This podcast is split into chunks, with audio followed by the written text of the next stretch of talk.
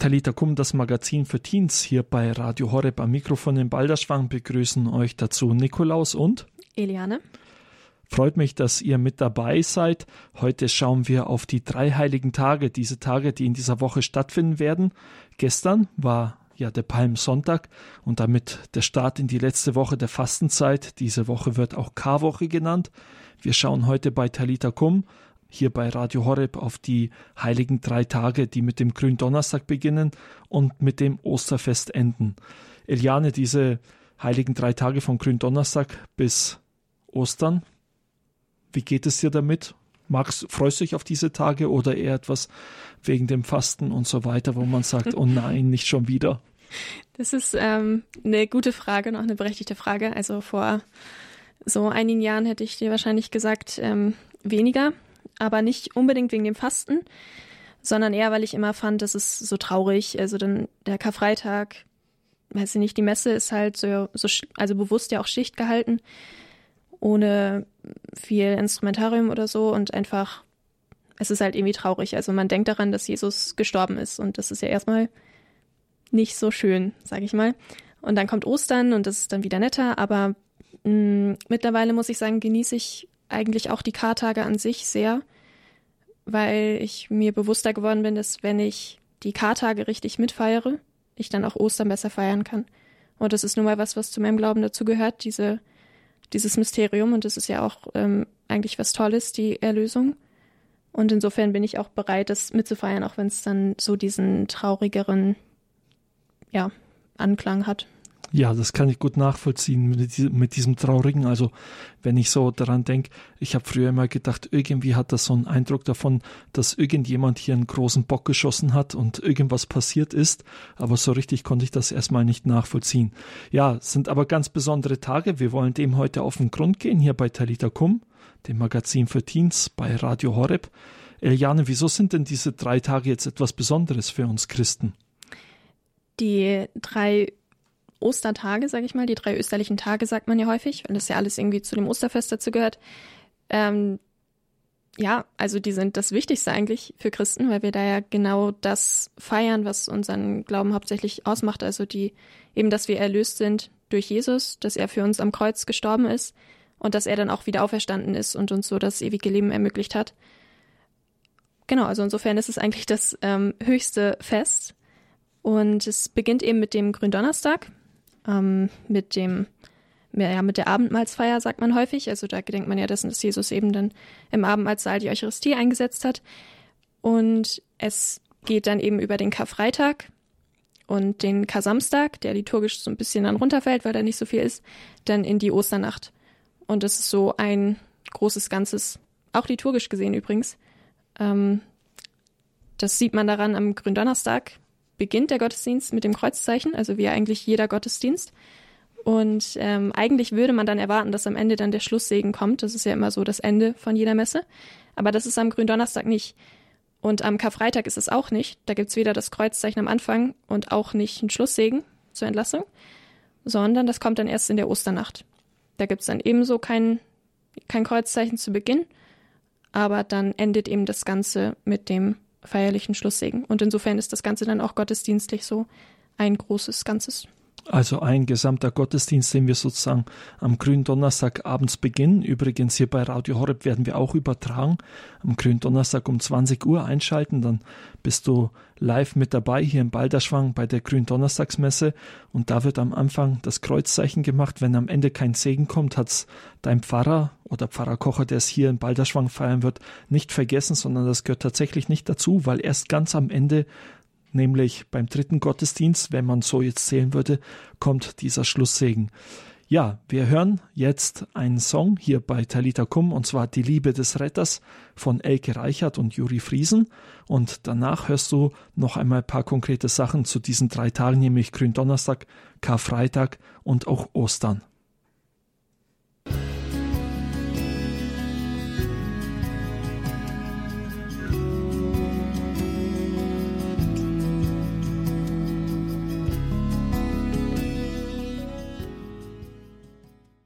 Talita Kum, das Magazin für Teens hier bei Radio Horeb. Das war Elke Reichert und Juri Friesen mit dem Song Die Liebe des Retters. Auf diese Liebe von Jesus schauen wir ganz besonders jetzt in den drei österlichen Tagen, in den drei heiligen Tagen, so werden die auch genannt. Eliane, du hast schon jetzt gerade erzählt, äh, es geht los mit dem Gründonnerstag. Wieso heißt denn der Gründonnerstag grün? Also geht es dabei um die Natur, die wieder grün wird, oder was ist jetzt da das Grüne dabei? Das ist eine ähm, gute Frage, die ich mir auch gestellt habe. Ich habe ein bisschen recherchiert und zum einen herausgefunden, dass das eigentlich nur in Deutschland Gründonnerstag heißt. Ähm, in Amerika zum Beispiel heißt es Holy Thursday, also der heilige Donnerstag, aber bei uns eben Gründonnerstag. Es gibt dazu verschiedene Deutungsvarianten, aber die eine, die so am einleuchtesten scheint und auch am, am weitesten verbreitet ist, ist, dass ähm, der Gründonnerstag in der Kirchengeschichte allgemein so als Büßertag gefeiert wurde. Das heißt, die Menschen, die ähm, aus irgendwelchen Gründen lange nicht zur Kommunion zugelassen waren, haben sich eben vorbereitet auf den Tag und ähm, haben dann durch die Kirche sozusagen Ver Vergebung irgendwie wieder erfahren. Das war dann festgemacht an diesem einen Tag und sie durften dann eben wieder zur Kommunion gehen. Und da haben sie sich dann so weiße Gewänder angezogen und ähm, eine grüne Schärpe dazu angehabt, als Zeichen, dass sie jetzt wieder neu sind. Also wie das junge grüne Holz. Also das ist ja sehr, sehr grün, wenn so Holz frisch ist. Ähm, das ist so die Verbindung, die da hergestellt werden sollte, dass sie jetzt eben durch die Vergebung wieder neu geworden sind. Okay, super, interessant. Jetzt äh, ist das diese Wiederaufnahme, aber das ist ja nicht ein, von denjenigen, die gesündigt hatten, früher gewesen, aber das ist ja nicht der ein, eigentliche Sinn von diesem Tag, oder? Worum geht es denn beim Gründonnerstag? Nein, also es geht in erster Linie um den, ähm, also um die Einsetzung der Eucharistie. Bei den Juden war das ja damals das Passierfest. Ähm, und Jesus hat dann sozusagen mit seinen Jüngern einfach das Passierfest begangen. Zumindest haben die das gedacht, dass sie einfach jetzt das Passierfest feiern. Aber Jesus hat dann die Eucharistie eingesetzt, bei dem, also das heißt in der, das ist ja das, was wir in der Heiligen Messe begehen, also dann die Wandlungsworte über Brot und Wein. Das hat Jesus ja da dann getan beim Abendmahl. Und da wird dann ja genau das gefeiert, was dann eben die Tage später passiert ist. Also, dass Jesus dann stirbt am Kreuz und uns erlöst und dass er dann auch wieder aufersteht. Das alles ist mit einbegriffen eben in die Eucharistie, die er da eingesetzt hat. Und daran erinnern wir uns dann, beziehungsweise das begehen wir dann. Also es geht um die Einsetzung der Eucharistie. Gründonnerstag, das äh, die erste Eucharistie, die gefeiert wurde. Dabei denken wir daran. Jetzt gehen wir direkt weiter. Nächster Schritt Karfreitag. Noch einmal die gleiche Frage. Wieso Karfreitag? Hat das was mit dem englischen Auto, dem Car, zu tun oder worum geht's da? nee, das ähm, hat es tatsächlich nicht. Ähm, das kommt vom Althochdeutschen. Also es gibt ja das Wort Kara, das heißt sowas wie Klage, Trauer, Kummer. Und das soll das eben ausdrücken. Also das ist eben der Tag, weil Jesus gestorben ist. Es ist ein Tag irgendwie der Trauer, ähm, der ja, Totenklage auch in gewisser Weise. So, das ist so eine sprachliche Sache im Deutschen. Und jetzt an diesem Tag, ich denke, das war schon sehr bekannt, aber was genau feiern wir da noch? Da feiern wir, dass Jesus am Kreuz gestorben ist. Also es ist der eigentliche Tag der Erlösung. Eben, Jesus stirbt am Kreuz. Er stirbt für unsere Sünden am Kreuz. Es ist ja was, was vielleicht mehr Erklärung bedürft, aber so ganz, ganz grob. Also der Mensch ist ja dann durch die Erbsünde ähm, in Gottes Ferne getreten, sozusagen, ist entfernt von Gott. Und in den alten Religionen ist es eigentlich immer so, dass der Mensch, wenn er aus irgendwelchen Gründen im Unrein mit den Göttern ist, er ihnen dann selbst opfert, um sie so versucht zufriedenzustellen und ähm, sozusagen so Sühneopfer darbringt, sagt man häufig. Im Christentum ist aber das Neue und Revolutionäre und das Tolle eigentlich, dass Gott selbst auf die Erde kommt und dass Jesus, also der Gottes Sohn ist, der Gott selbst ist, eben stirbt und das übernimmt. Also, dass er die Wiedergutmachung leistet für die Schuld der Menschen sozusagen, die durch die Erbsünde in die Welt gekommen ist. Genau, und am Kreuz befreit er davon. Also etwas, woran wir uns eigentlich schon total gewöhnt haben, würde ich sagen, oder? Wenn ich den Satz höre, ja, Gott liebt mich oder Gott ist für meine Sünden gestorben, dann haben wir uns sehr stark daran gewöhnt. Aber wenn man daran denkt, in den alten Religionen war es so gewesen, dass man tatsächlich schauen musste, wie komme ich da jetzt eigentlich wieder raus aus dem Schlamassel, das ich angestellt habe, ja, dann äh, können wir wirklich drauf schauen und am Karfreitag dran denken, ja, echt stark. Gott ist für mich gestorben, damit ich aus diesem Schlamassel herauskomme. Kann man so sagen, oder? Ja, genau. Und das, das Coole daran ist ja eigentlich, dass es, dass es uns sozusagen im höchsten Maße zeigt, wer Gott ist und wie Gott ist. Also, dass er uns so sehr liebt, dass er halt selber kommt und sich ganz hingibt. Also, das ist ja absolut nicht spaßig, was Jesus da durchgemacht hat. Und dass er das wirklich für jeden einzelnen von uns getan hat und uns dadurch auch in gewisser Weise gezeigt hat, wozu er uns auch beruft. Also diese Hingabe einfach für den anderen auch bis zum Äußersten zu gehen. Also ja, in Jesu Fall jetzt wirklich im Extrem, dass er eben gestorben ist für uns, aber dass das auch ist, wozu wir so berufen sind, dass wir uns hingeben für den anderen. Hm.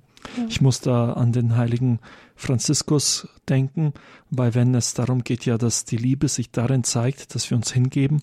Er hat dazu nämlich einmal gesagt, das Gegenteil von Liebe ist nicht Hass, sondern das Gegenteil von Liebe ist besitzen wollen. Also etwas, mhm. was total interessant ist, weil Jesus möchte jetzt in dem Sinne nicht besitzen, er gibt sogar sein eigenes Leben hin und darin zeigt sich die Liebe. Ja, wir machen vielleicht einen weiteren Sprung. Kar-Samstag.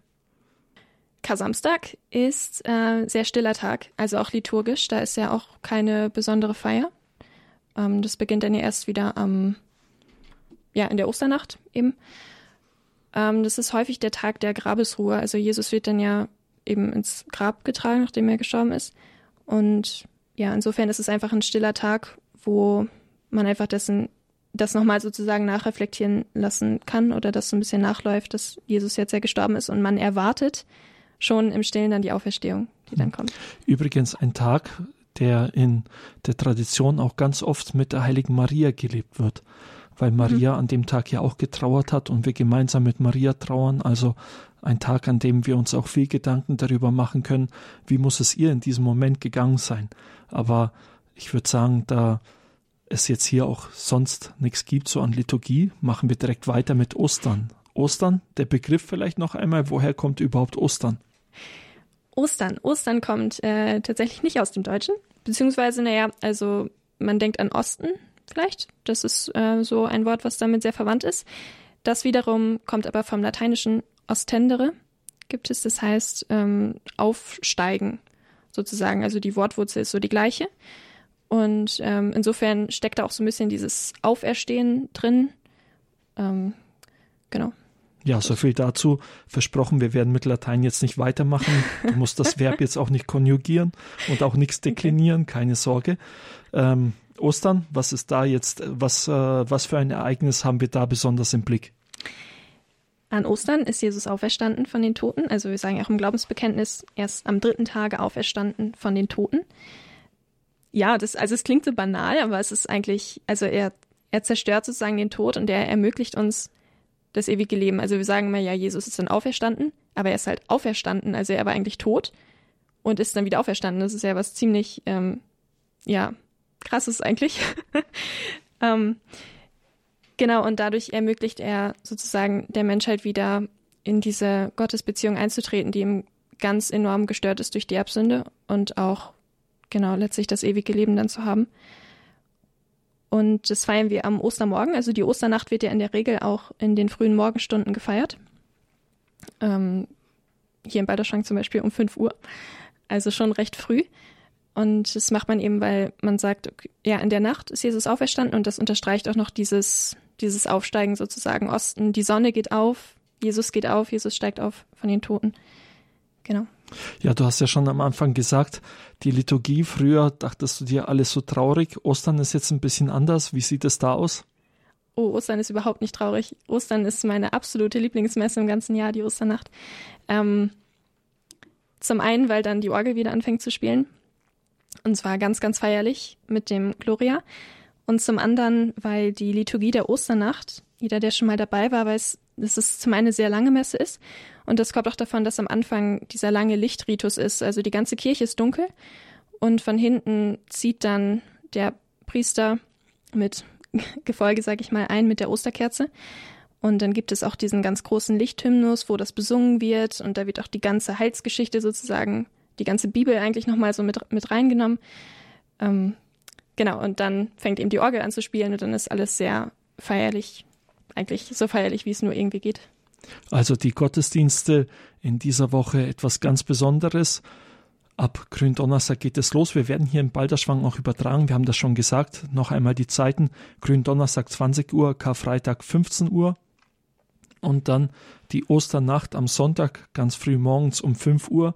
Herzliche Einladung auch mit dabei zu sein, einzuschalten, äh, das nochmal zu erleben. Ich glaube, viele Dinge, die ihr jetzt hier gehört habt in dieser Sendung, sind eigentlich so etwas ganz Normales. Man denkt sich, ja klar, ist Jesus gestorben, klar ist er auferstanden. Aber diese Tage sollen helfen, dass man das noch einmal richtig miterleben kann. Herzliche Einladung dazu. Jetzt hier bei Talita Kum ein Song von Dania König, Ich komme zum Kreuz. Und dann nutzen wir aber noch einmal die letzten Tage jetzt der Fastenzeit, diese Karwoche, um noch einmal auf die Fastenzeit-Challenge zu kommen, nämlich eine letzte Herausforderung in dieser Fastenzeit, dann von Pater Paulus, Maria Tautz von den Franziskanern der Erneuerung. Er wird euch diese Challenge vorstellen.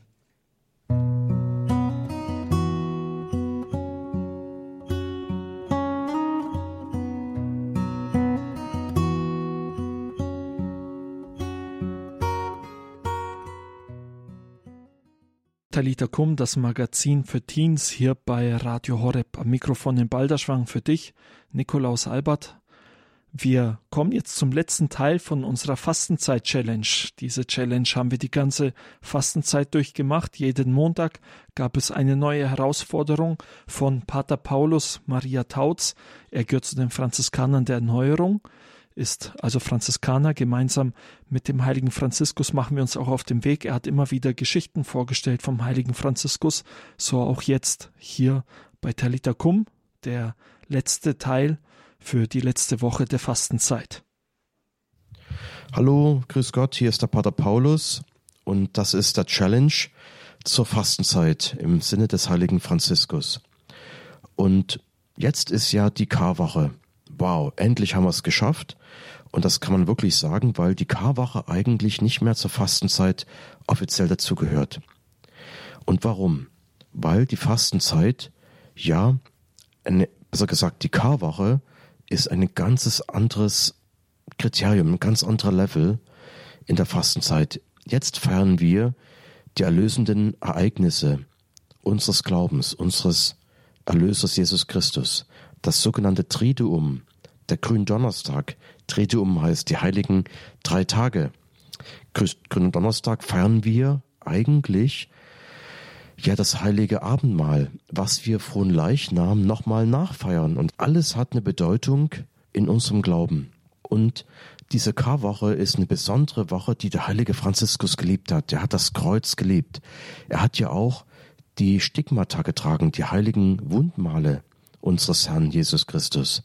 Er war Jesus so nah, dass er sogar Gott ähnlich sah in diesen heiligen Wunden, die er tragen durfte. Also er hat eine besondere Liebe zum heiligen Kreuz gehabt, zum gekreuzigten. Er hat auch gebetet, allerheiligster Herr Jesus Christus, wir beten dich an, hier und all deinen Kirchen, die auf der ganzen Welt sind und preisen dich, denn durch dein heiliges Kreuz hast du die Welt erlöst. Die Kutte der Franziskaner ist nach dem Kreuz geschnitten worden. Wenn man dann die Arme ausbreitet und die Kapuze aufzieht, sieht es aus wie ein Kreuz.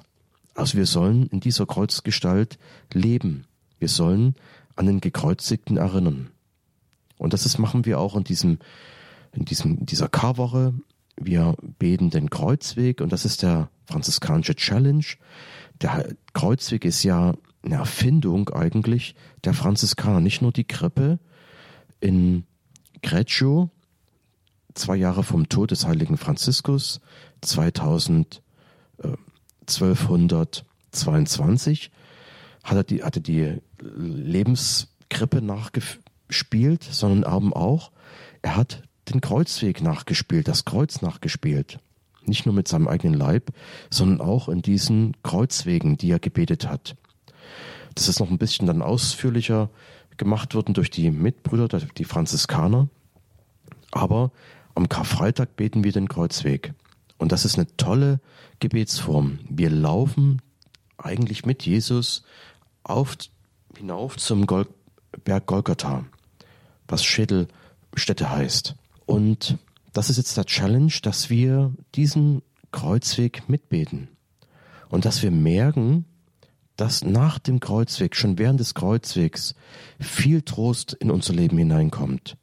Also Ermutigung. Äh, Trost heißt ja auch ähm, eine Tröstung. Also werden, uns wird Freude geschenkt, aber nicht so, dass wir lachen, sondern dass wir eine tiefere Freude bekommen. Unser Leben macht Sinn. Mein Leiden macht Sinn. Ich darf das mit Jesus ja vereinen. Ich darf für andere diesen We Kreuzweg gehen. Ich darf für andere Sühne tun. Das ist auch ein sehr geheimnisvolles Wort im Christentum. Ich darf für andere Lasten tragen. Ich gehe den Weg für die Ungläubigen mit. Ich glaube für Ungläubige mit, für zum Beispiel meine Mitschüler. Also viel Kraft, viel Freude bei diesem Challenge, den Kreuzweg kennenzulernen. Vielleicht gibt es bei euch im Dorf, in der Stadt, in der Gemeinde einen Jugendkreuzweg, dass sich einfach informieren und mitgehen. Und ihr werdet merken, das Kreuz gibt Trost, das Kreuz gibt Freude, das Kreuz gibt Hoffnung. Also dazu segne euch der allmächtige Gott, der Vater, der Sohn und der Heilige Geist und frohe Ostern, viel Kraft. Ich werde, wenn ihr das hört, schon in New York sein und den Kreuzweg zum Beispiel in Harlem bis nach in die Bronx laufen. Das ist richtig weit. Wir laufen da ungefähr zwei, drei Stunden und wir tragen dort ein richtiges Kreuz und die Leute, die staunen in den Straßen von New York. Was machen die verrückten Christen? Was machen die verrückten Katholiken? Was machen die verrückten Franziskaner da? Aber äh, es kommt wirklich diese Freude rüber, diese Hoffnung. Äh, unser Leben macht Sinn. Mein Leiden macht Sinn. Ich bin nicht alleine im Leiden. Jesus Christus, Gottes Sohn, hat das Kreuz für mich getragen. Jetzt darf ich das Kreuz auch mit ihm tragen. Also, bis bald, Gottes Segen. Vielen Dank an dich, Pater Paulus, für die letzte Challenge in dieser Fastenzeit, die du uns mitgegeben hast. Die Herausforderung für diese Woche, die Karwoche, den Kreuzweg zu beten, den Kreuzweg zu betrachten. Das war die Sendung Talita Kum, das Magazin für Teens hier bei Radio Horeb. Ich darf mich von euch verabschieden. Bis dann, euer Nikolaus.